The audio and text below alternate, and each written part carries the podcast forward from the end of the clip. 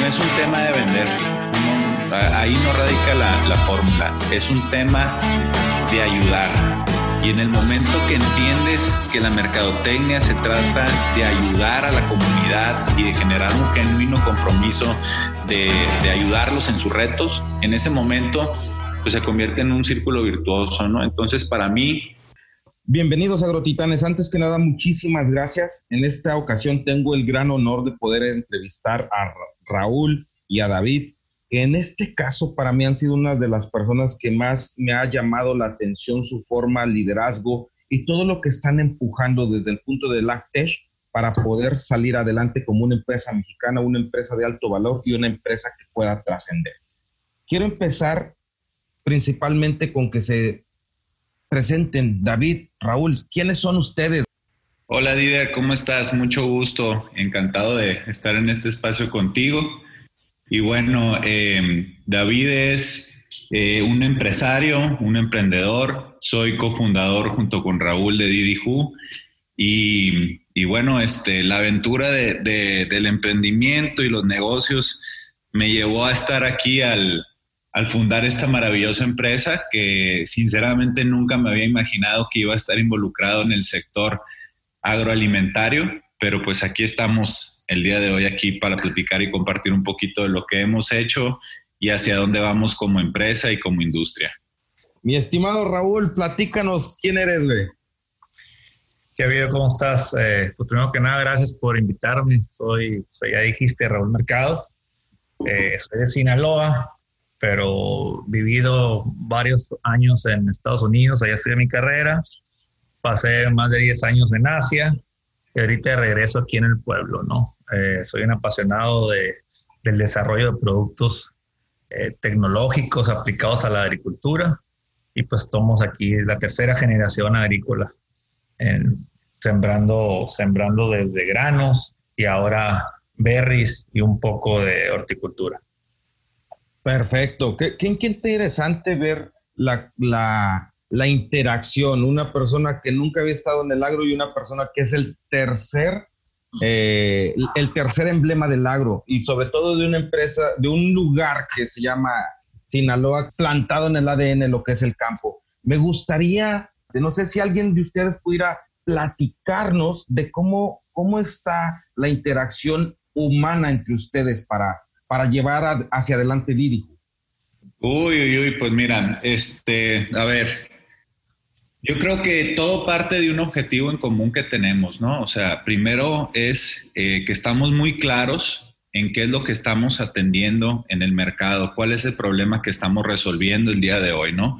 Y nosotros estamos enfocados 100% a la solución total por medio de la hidroponía, por medio de las tecnologías que integran en la hidroponía para impulsar los cultivos por medio de métodos de cultivo sustentables. La base de una relación que sea exitosa en el trabajo es la confianza y, trabajar de esa forma, ¿no? Yo, yo también quisiera opinar un poco ahí eh, del tema, aparte de las de lo diferentes que somos David y yo, aunque no lo creas, somos bastante diferentes, ¿no? Eh, eso nos complementa a los dos, ¿no? Eh, primero que nada, sí tenemos cosas eh, iguales, somos muy cambiadores, la verdad, o sea, nuestras, empezamos a las 5 o 6 de la mañana y ya estamos mandando mensajes, ya vieron esto, súbanle esto, qué pasó con esto, y son las 10 de la noche y seguimos escribiendo y trabajando, ¿no? Entonces yo creo que eh, nos ayuda mucho eso, ¿no? Que hacemos cosas completamente diferentes.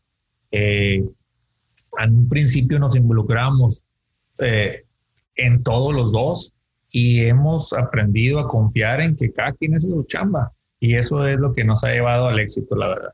Quisiera ahondar o quisiera que me platicaran la parte profesional de cada uno, que me diga cómo estuvo esa parte que lo direccionaron al día de hoy tener una empresa que se llama Didiju, que se me hace fascinante lo que están haciendo. Bueno, eh, yo te platico un poquito lo de cuál es mi formación. Eh, yo siempre he estado muy, muy metido en los temas comerciales, en el tema de mercadotecnia, en el tema de estrategia de empresas, en el tema de la estrategia comercial. Entonces, eh, ahora sí que siempre he estado en la mercadotecnia, como lo dice la, misma palabra, son técnicas de venta, ¿no? Y la mercadotecnia es algo que es extremadamente dinámico. O sea, lo que es una realidad el día de hoy, mañana es una mentira, todos los días está desarrollándose. Ahora con todo el tema de la digitalización, el machine learning, el big data, todo el tema que está pasando en el Internet, pues está avanzando a un ritmo que es súper difícil estar al tanto del mismo, ¿no? Entonces, creo que, que, mi carrera siempre ha sido alcanzar esos objetivos que, que, son cosas y son situaciones que se están dando y, ponerlas en el, en el, campo de acción lo más rápido posible, ¿no? Entonces, a mí yo soy un súper apasionado y, y, la verdad es que me siento muy afortunado de que todos los días trabajo en lo que más me gusta, que ojo, eh, la creatividad y, la innovación se puede implementar en cualquier área de la empresa. ¿eh? O sea, no nomás es un tema característico de la mercadotecnia y de la comunicación, sino que se puede llevar a cualquier proceso que tenemos en la empresa, ¿no? En la parte de la producción, en la parte de la comercialización, en la parte de cómo desarrollamos los productos, una necesidad real de llevar sus cultivos a vehículos de hidroponía y que potencialicen sus cultivos, ¿no? Entonces, eh, eso es lo que yo te puedo compartir, mi estimado. Ya agarrando carrera contigo, ¿cuál es el concepto eh, comercial de DDQ? ¿Cuál es la, la, objetividad comercial? Y ya después agarramos al, al, buen Raúl para que nos diga la parte técnica apasionada en el sentido, porque habemos rudos y técnicos, En, esta, en las empresas tenemos que tener la, la parte de, de, de, la rudeza y la rudeza siempre se focaliza hacia la venta. Quisiera que me platicaras esa parte de lo que es Didi Food la esencia de, la empresa. Bueno, eh, para contestarte eso, te voy a platicar primero que nada lo, por qué nos decidimos especializar en, el tema de la hidroponía, ¿no? Eh, nosotros, y yo hablo de nosotros porque yo me siento muy integrado en la parte con la familia mercado, en la parte de la producción, me toca ir muchísimo al campo y revisar los desarrollos que tenemos ahí, pero cuando se inicia el proyecto de Blueberries, ahí en el norte de Sinaloa, que la familia Mercado fueron los primeros productores del producto ahí en la región, pues ahí aprendimos que existía una área de oportunidad muy importante en mejorar la cadena de suministro y las tecnologías con las, con las que se contaban para poder llevar el cultivo a la hidroponía. ¿Y qué es la hidroponía? Pues básicamente la hidroponía es llevar el cultivo del suelo a vehículos de conducción de manera individualizada, ya sea que estén 100% en el agua o que estén en un medio de sustrato, que también le llaman semi-hidropónico. El medio de sustrato puede ser una amplia variedad de opciones que existen en el mercado, como es el pit moss, la perlita, la vermiculita, el tesontle, la fibra de coco, etcétera. Entonces, básicamente la hidroponía es llevar tu cultivo del suelo a una técnica donde tengas una nutrición y un manejo de precisión de manera individualizada, ¿no? Y bueno, las ventajas de trabajar en hidroponía son muchísimas, ¿no? Y ahora que el planeta está demandando de manera tan intensiva alimentos de alta calidad, pues nosotros estamos convencidos que es la única manera de que podamos abastecer las altas demandas que tienen los mercados globales y la seguridad alimentaria. Y, y el manejo de hidroponía pues te permite ahorro en el agua, ¿no? Primero que nada, te permite mayor productividad, te permite un manejo al detalle del cultivo, te permite un cultivo de más alta calidad, de, de altísima calidad para los mercados de exportación, es lo más recomendado. Te permite precisión, te permite que no dependas del suelo y esto es una parte súper importante. Incluso las Naciones Unidas y la FAO tienen una campaña eh, constante que le llaman ellos Stop Soil Erosion. Quiere decir que, que, paremos la erosión del suelo, ¿no? Porque con todos los suelos que tenemos a nivel mundial, no es suficiente los recursos que tenemos para las demandas que, de alimentos que existen. Entonces, pues tenemos que parar, ¿no? Además, es una técnica que es ecológicamente amigable. Y bueno, como resultados, ahora sí como empresarios, eh, logramos más plantas en menor espacio, lo que nos permite tener mucha mejor productividad y que resulta en mayor rentabilidad. Híjole, mi estimado David, la verdad es que se nota la pasión que le das a tu. Mi estimado Raúl, en este sentido, por decir, ahorita él, habló del, término este de stop, y creo que el concepto técnico, el concepto de, del campo, que, en el cual puedo sentir que vives, es, es totalmente impresionante, dado que, por decir, vienes de una generación o de personas que estuvieron eh, ayudando a parar la hambruna. Y aparte, por decir, veo que escribes sobre Lactech de una forma trascendental. Me gustaría entender esa parte, Raúl. Eh, pues mira, es un, es un, es un tema complicado. Aquí ven, eh, y poco a poco la gente está migrando a, a, siembras que sean más rentables, ¿no? ¿Por qué? Porque cada vez es más difícil los granos. Entonces, para eso ya están los horticultores. Hay demasiado aquí en, en en Culiacán, por ejemplo, pero ahorita, hoy por hoy, estamos enfocados en crecer en tema berries, ¿no? Y para eso se necesita ser, la verdad, que soil free, o sea, crecer en hidroponía, ¿no? Es toda la tendencia y como dice David, ¿por qué? Porque puedes tener una mayor, tienes, tienes mayor fruta por metro cuadrado y tienes mejor calidad de fruta, definitivamente. Entonces, eh, gracias a estas técnicas de hidroponía, gracias a las nuevas variedades que se están desarrollando, podemos alcanzar esa mayor calidad y ese volumen. ¿no? Sin eso, definitivamente eh, no vamos a poder lograr lo que, lo, que, pues, lo, que, lo que dicen, que en el 2050 se va a necesitar el 70% más de producto. ¿no? Eh, yo, pues necesitas una fruta que esté excelente, ¿no? hoy por hoy eh, va a ser la hidroponía. Cada vez la gente lo entiende más, cada vez la gente lo aplica más. Ese es el, ese es el futuro de la, de la agricultura y es lo que hacemos nosotros, ¿no? Mi estimado, quisiera que me pudieras empezar a, a, contextualizar con, el, con, con, la importancia que tiene Lactech, con la, con la trascendencia que tiene este, este concepto relativamente nuevo, pero que por decir si hacemos un, un conteo eh, Brasil tiene más de 1.500 eh, empresas de Actech. Eh, Alemania está aplicando sobre la Actech. Oye, pues mira, como te comentaba, es, amplio el tema, pero si lo necesitamos resumir en, un párrafo, pues es, es, hacer más con menos, ¿no? pues es a veces hasta molesta que digan hacer más con menos, pues sí, pero ¿cómo le hago, no? Entonces, para eso, eh, empresas como las que, acabas de mencionar, más otras más, no solamente internacionales, también en México hay muchísimas que están aplicando, los felicito. Eh, es, es un poco todo, es usar la tecnología para hacer más con menos, ¿no?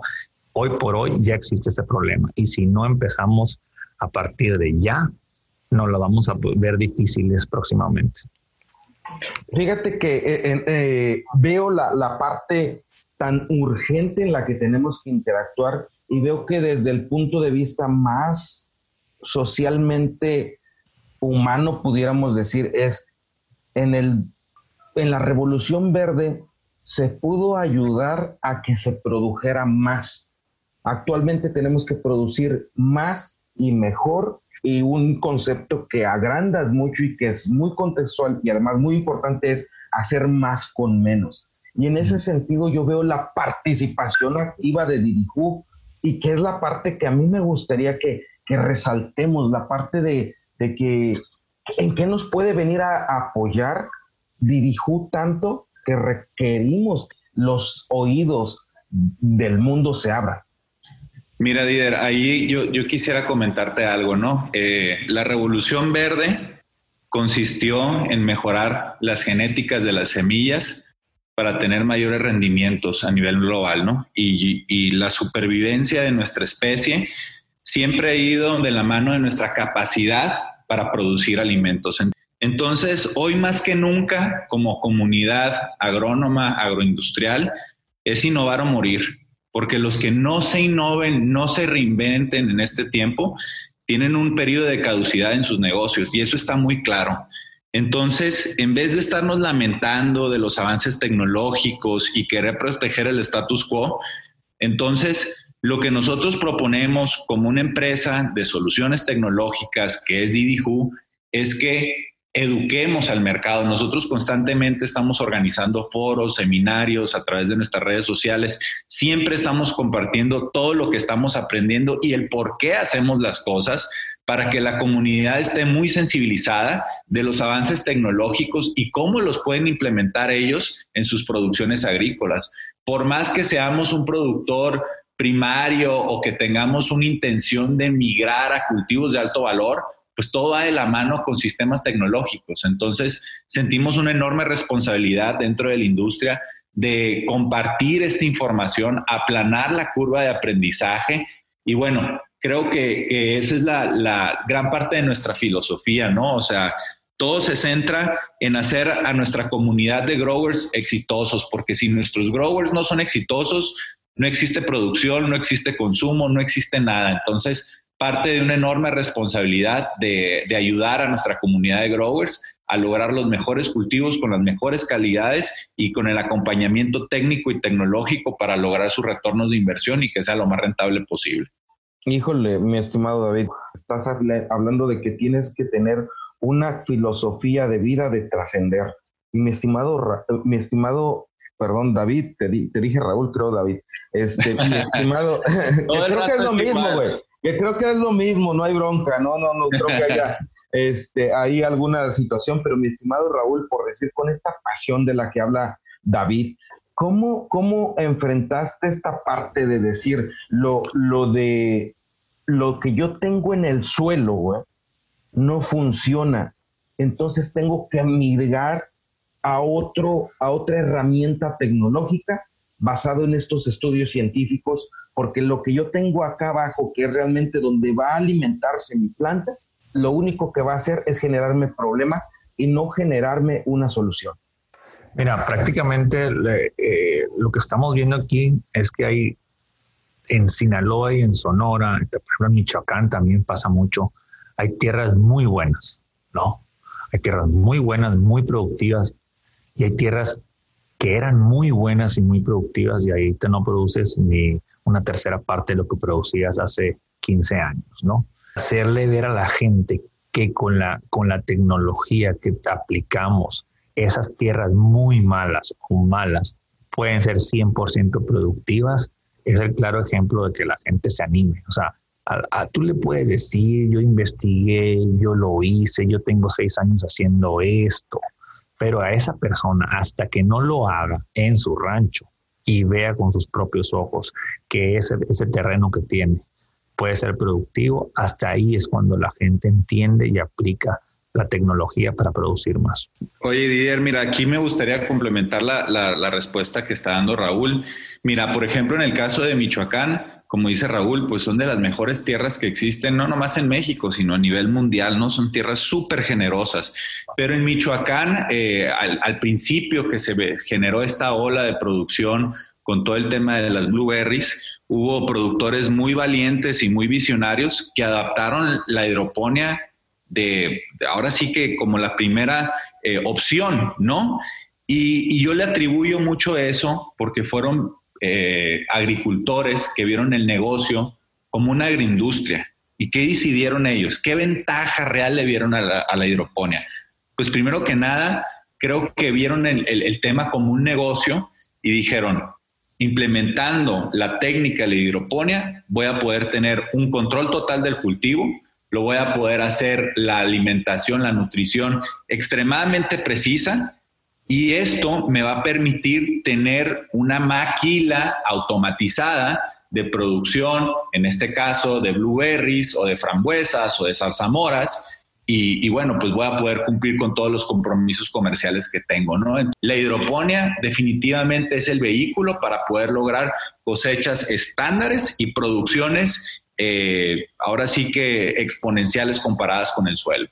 Híjole, qué interesante concepto y qué interesante lo ves en ese sentido, de tener realmente lo que le llaman ahora la economía vertical, ¿no? Sino Dirigu se ha tratado o ha tenido como materia prima el coco. ¿Cuál es la explicación de que el sustrato sea con este, con este material que realmente en, la, en, en el día a día se puede ver como si fuera o sea, basura, ¿no? Porque se lo, no, no, no es lo que nos comemos, güey. Es algo que, que, la gente lo desperdicia, ¿no? Bueno, en su, en, su, en su tiempo era algo que lo desperdiciaban, ¿no? Pero conforme ha ido creciendo la horticultura y el desarrollo de la investigación de la horticultura a nivel mundial, pues hemos descubierto que el coco es, es un medio de conducción de sustrato maravilloso, ¿no? Mira, te platico algo del coco. El, coco se compone de millones de microesponjas capilares que absorben y retienen su propio peso hasta nueve veces, ¿no? Este efecto es lo que se le llama el buffer, el cual asegura que el coco mantendrá y va a liberar los nutrientes en la solución durante un periodo prolongado del tiempo sin regar.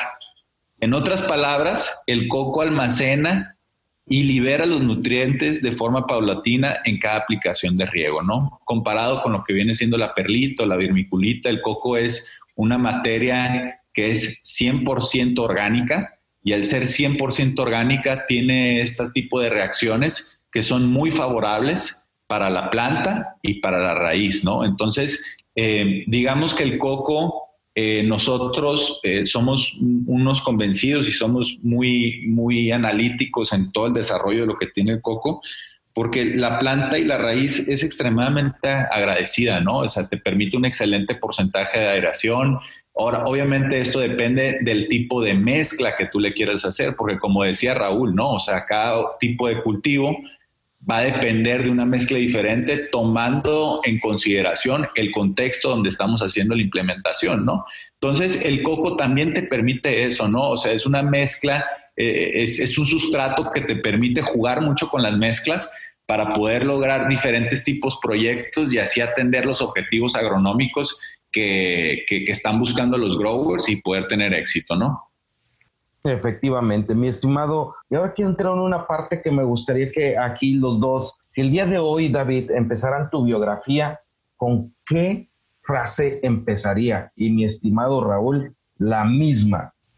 No, hombre, me, agarras, me, quieres poner muy, muy inspirador, pero la verdad, yo creo que el éxito de un empresario está en su capacidad de servir, de servir a tu industria, de servir a tus socios, de servir a tu junta de accionistas, de servir a tus clientes. Algo que yo entendí eh, con el paso de los años es que la comercialización no es un tema de vender, no, ahí no radica la, la fórmula, es un tema de ayudar.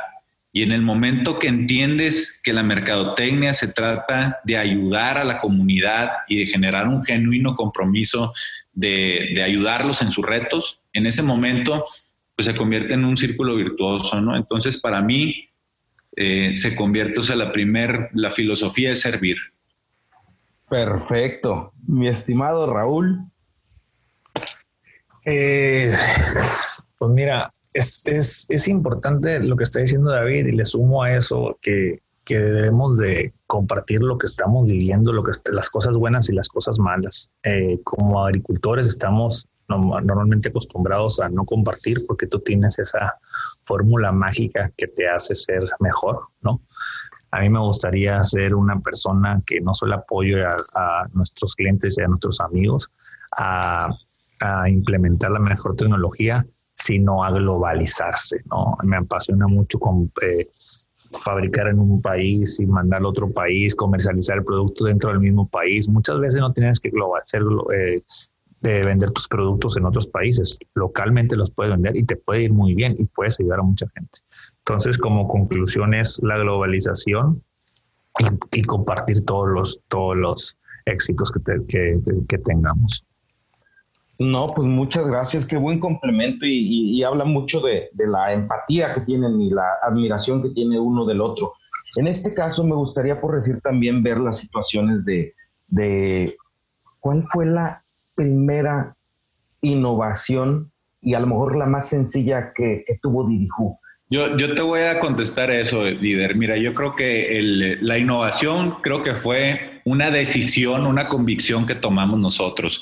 Eh, en el momento que Raúl y yo estábamos ya ahora sí que haciendo pues, muchos negocios de trading, este, Raúl me presenta la oportunidad del, catálogo agrícola, que él ya tenía muchos años haciéndolo, pero muy enfocado a los commodities. Y cuando yo vi eso y, y me platicó el mercado y lo que estaba haciendo, pues la primera innovación que dijimos fue una decisión que decir, ¿sabes qué? Nosotros ya no vamos a comercializar commodities y ya no vamos a comercializar productos de terceras marcas.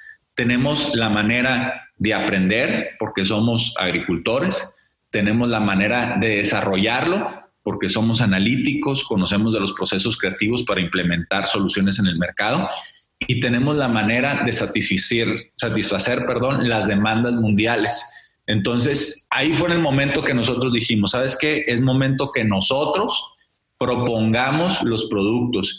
Y en ese momento, este, en base a la experiencia práctica ahí del, del campo en Mercaberris, pues hicimos nuestro primer desarrollo, que es una maceta que es de 27 litros, le llamamos la POT UCC, y que tiene una serie de características que la hacen muy diferenciada a la oferta actual que, que, existe en el mercado, ¿no? De entrada, pues tiene patas más largas que generan muchísima mejor oxigenación para la raíz, tiene canales internos en la parte de la base para que tenga mejor drenaje, porque a los blueberries les gusta estar húmedas, más no mojadas, entonces es un cultivo súper delicado, ¿no? El doctor Castillo siempre dice que son unas princesitas, entonces tienes que buscar todos los accesorios y todos los juguetes que les permitan estar lo más cómodas posible para que produzcan lo más. Entonces, eh, eso creo que fue lo más importante para nosotros, ¿no? Tomar esa decisión y que, y que íbamos a estar siempre en una constante búsqueda, ahora sí que más bien una inalcanzable búsqueda por la perfección para lograr este, este tipo de innovaciones, ¿no? Perfecto, mi estimado Raúl, tú que eres el que, digámosle así, se pone los guaraches más seguido, ¿cómo, nace? Sí, mira, oye, eh, ahorita como hace un par de años me, me dice David, oye, ¿qué más estamos, qué más podemos hacer? No sé qué, vamos a innovar. Y yo estaba un poco receptivo de decir, no, pues innovar, o sea, nos va a costar mucho tiempo, dinero, mucho trabajo, está bloqueado, la verdad. ¿Por qué? Porque yo soy especialista en, el desarrollo de productos, en la producción de productos alrededor del mundo. O sea, yo te puedo comprar la India y te entrego en, en, en Cocorit, en Sonora, ¿no? O puedo entregártelo en Veracruz o te lo puedo entregar en Ica, ¿no? En Perú o en Chile, donde quieras, ¿no? Entonces vengo de un, de un pasado donde puedo eh, producir y entregar en donde ustedes me digan, ¿no? Entonces, eh, estaba tranquilo con lo que hacía y llega el David y me dice, ¿por qué no hacemos esto? Y yo, no, David, David, ¿por qué no hacemos esto? No, pero fíjate que esto y no, David, espérate, cabrón, ya. Entonces tú insiste insiste hasta que dije, pues bueno, vamos haciéndolo. Y te voy a decir algo, nos estamos yendo por el camino más difícil. Claro. Porque cada uno de los productos que estamos haciendo es desarrollo propio yo voy a desarrollar mi producto, yo voy a crear mi producto, yo voy a probar mi producto y me va a costar hacerlo, ¿no? Te enamoras de lo que estás haciendo y es neta, o sea, está bien fregón desarrollar el producto y venderlo y entregárselo a los clientes y que queden completamente satisfechos. Esa sensación está muy chingona, la verdad. Y nos cuesta mucho más, porque acuérdate que esto es como la, como esto es como un iPhone cada, cada año sale la versión nueva y la versión nueva y la versión nueva, ¿no? Entonces, eh, es, un, es un tema más lento, pero es un tema que, que nos apasiona, tanto a David como a mí, que, que estemos desarrollando desde cero cada uno de nuestros productos. En cuando estamos sacando la siguiente maceta, ya estamos en desarrollo y otras tres, ¿no? Y cuando estamos sacando las otras tres, ahí viene la siguiente y luego viene el sustrato. Y es un cuento de nunca acabar. De verdad es como una tecnología de, celulares esto. Oye, ah, resulta ser que, que, decían que la dirección de una empresa nunca, nunca debe de estar en confort. Ustedes son un claro ejemplo de eso, ¿no? Entonces, si es tanta la innovación, la innovación no te deja, no te deja la situación de poder estar en confort. Estoy completamente agradecido con, ustedes. Realmente me ha fascinado mucho estar y quisiera para terminar, mi estimado eh, Raúl, mis estimados agrotitanes, porque la verdad es que son unos verdaderos agrotitanes ustedes, güey.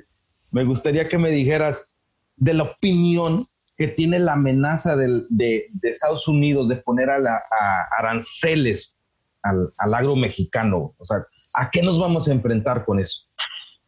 Mira, eh, es una pregunta eh, súper complicada de contestar, ¿no? Y yo nos hemos asesorado con diferentes personas, eh, preguntándole a gente que es líderes como Bosco La Vega, entre otros, de qué es lo que verdaderamente está pasando, ¿no? Porque pues tenemos mucha comunicación y mucho compromiso de estar informando lo que sabemos a nuestros amigos, ¿no?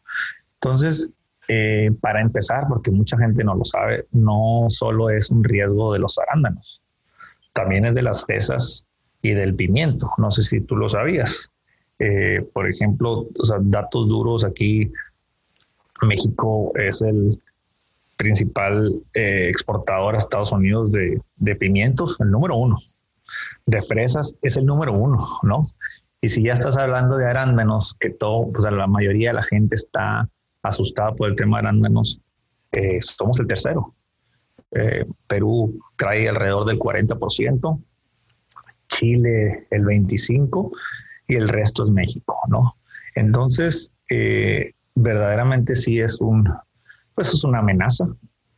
Si, si tú sumas la amenaza que nos está poniendo Estados Unidos con los crecimientos exponenciales que están habiendo en todos esos productos a nivel global, pues te pone a pensar y dices, híjole, ¿seguiré creciendo o no? Me, discúlpame que me di un poco, pero te voy a decir datos muy importantes. Comparado al año pasado a este año, el 40, eh, Perú ha exportado el 40% más de arándano a Estados Unidos. ¿Qué crees que está pasando? Se lo está comiendo Estados Unidos, ¿no? Ahora, este tema, regresando al tema de la amenaza, ¿no? Que nos quieren poner Estados Unidos, eh, pues la conclusión es que es 100% electoral, ¿no? Es 100% electoral. Estamos, está México muy bien armado, un equipo de abogados y despachos también que están en Estados Unidos. Y si nos ponen algún tipo de arancel a nosotros en las berries, en, pimiento, ¿no? Nosotros tenemos cómo atacarlos. Y al ellos atacarnos, por ejemplo, digamos, con las berries, nosotros los podemos atacar con los granos. Y esos votos que va a ganar en Florida, que es el cuarto estado electoral más importante de Estados Unidos, lo va a perder mucho más en otros estados. Entonces, yo me siento tranquilo, eh, yo me siento tranquilo.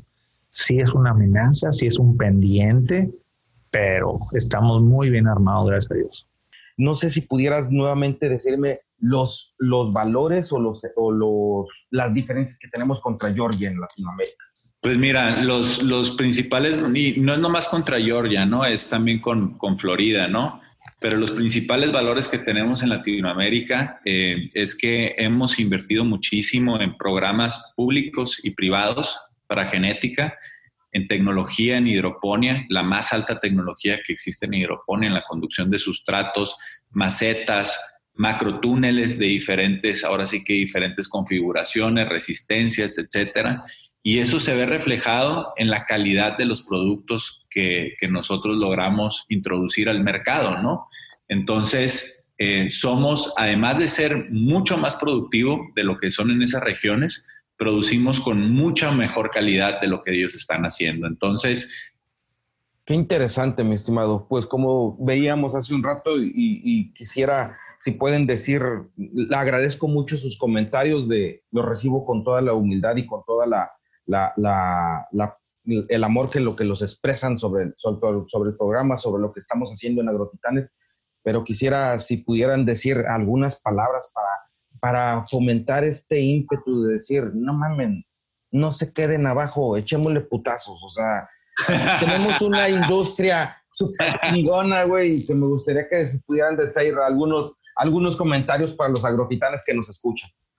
Pues mira, yo creo que eh, a ver, el comentario que te puedo decir es que yo creo que estamos viviendo en una época que está repleta de oportunidades. Esta es una época que se van a caer ahora sí que titanes o, grandes corporaciones y en este momento se están generando grandísimas oportunidades y van a nacer grandes titanes en esta época, ¿no? Entonces, yo creo que toda la comunidad que en, este foro que tú organizas y, todo lo que tú promueves, es una excelente oportunidad para abrir la mente de las personas, ¿no? Y que no existe, pues, ninguna idea pequeña, ¿no? O sea, la idea que tengan y, que vean que, tiene un potencial del mercado, pues que vean que sea escalable, busquen los mercados globales, incorporen los elementos de investigación y de innovación y de comunicación para poder acceder a, esos mercados globales. Eh, yo creo que eh, los latinoamericanos siempre hemos estado muy acostumbrados de que llegan las empresas de otros países, europeas, americanas, y, por ser eh, de diferentes naciones y no latinoamericanas, pues tendemos a aceptarlas de manera más, más rápida. Y yo creo que ese paradigma se está rompiendo gigantesca, ¿no? El COVID nos vino a resaltar la importancia que tiene la cadena de suministro de alimentos a nivel mundial y creo que las preferencias del mercado se van a detonar en muchísimas áreas, ¿no? tanto en la parte de, la producción agroindustrial, o sea, todos los eslabones de la cadena. Entonces, eh, yo creo que tenemos que ser personas que aprendamos muy rápido, pero que pongamos estas ideas en el campo de acción aún más rápido, ¿no? Y, pues que no tengamos miedo de equivocarnos, ¿no? O sea, la equivocación es parte de un proceso que nos lleva a un destino que nos hemos planteado desde un inicio, ¿no? Entonces, ese sería como mi manera de compartirle a toda tu audiencia. Sí se puede eh, y bueno, que se pongan en acción. Perfecto, mi estimado Raúl. Palabras tuyas me gustaría escuchar también, güey. Nada, nada, pues eh, nada más echarle muchas ganas. Yo creo que el que, trabaja y le echa todos los kilos y todas las horas a sus proyectos eh, y, y, se, y cree que puede llegar a ese punto, lo va a llegar. O sea, definitivamente me, me, ha ayudado mucho la parte de David que está ahí, eh, vamos a hacer esto, vamos a hacer esto, espérate, espérate, espérate. Y en realidad lo podemos lograr, ¿no? Y no necesitamos ser como ese David, el, alemán o el, o el, gringo, o sea, para llegar a lograr y, poder penetrar en todos los mercados del mundo. O sea, podemos estar en una ciudad como Monterrey, una ciudad como Los Mochis, Sinaloa o en Guadalajara para hacer algo, cosas extraordinarias, ¿no? Eh, aquí pues el COVID nos trae muchas enseñanzas simplemente de cómo vivir y tratar de disfrutar la vida, ¿no? O sea, por todos lados se nos han caído que gentes conocidos, familiares, amigos. Eh, creemos que necesitamos vivir mejor la vida, vivir el momento, vivir a la familia, alimentarte mejor, ¿no? Entonces sí tenemos más exigencias para salir adelante, pero yo creo que si uno trabaja y le pone todo el power y el amor a tu producto, vas a, vas a poder lograrlo. Entonces, pues nada, simplemente echarle muchas ganas a la vida y y pues adaptarse a todos esos cambios que en realidad aquí ya no nos tocó. Antes decíamos, no, pues vamos a tener que cambiar y en dos años la, la digitalización y de repente nos llegó de un día para otro, ¿no? Entonces, eh, creo que eso fue muy interesante para las empresas eh, que se pueden mover, que son ágiles, que no son corporaciones para salir adelante. Y y pues son oportunidades, ¿no? Son oportunidades que tenemos que saber aprovechar, ¿no? decía en un podcast de un amigo que se llama Pancho Mendiola que entrevistó a una persona que le dice que la brecha entre la grande corporación y la corporación pequeña ya no existe. Actualmente esto nos vino a enseñar que ya no existe, simplemente lo que dicen cada uno en sus partes, la pasión, el amor y las ganas de querer salir adelante es lo que nos va a, nos va a sacar como personas, como empresas, como innovadores, como mexicanos, como sociedad. Y pues la verdad, la parte sensible que tú muestras también, mi estimado eh, Raúl, de la parte de disfrutar el día, de disfrutar la familia, de, del alimentarte, del quererte a ti para poder empezar a querer a los demás, es algo también totalmente importante. Se los agradezco mucho, realmente me siento muy bendecido por, por la participación de ustedes y, híjole, eh, espero no, no sea la última, como les dije, y que sean muchas más y que nos podamos estar viendo cara a cara próximamente. No, muchas gracias a ti, Der. Muy honrados aquí de que nos compartas este espacio y, y, gracias por todo lo que nos enseñas en, en, este programa que tienes que llega a tantos oídos a nivel mundial. Muchas gracias a ustedes. Mil gracias, ¿eh? No, gracias a ustedes. Cuídense. Un abrazo. Un abrazo. Cuídense. Bye. Bye. Oigan, Ivan, de veras, ¿los puedo meter al chat de Agrotitanes? Simón. Sí, okay. claro. Órale, gracias. Gracias, Bye.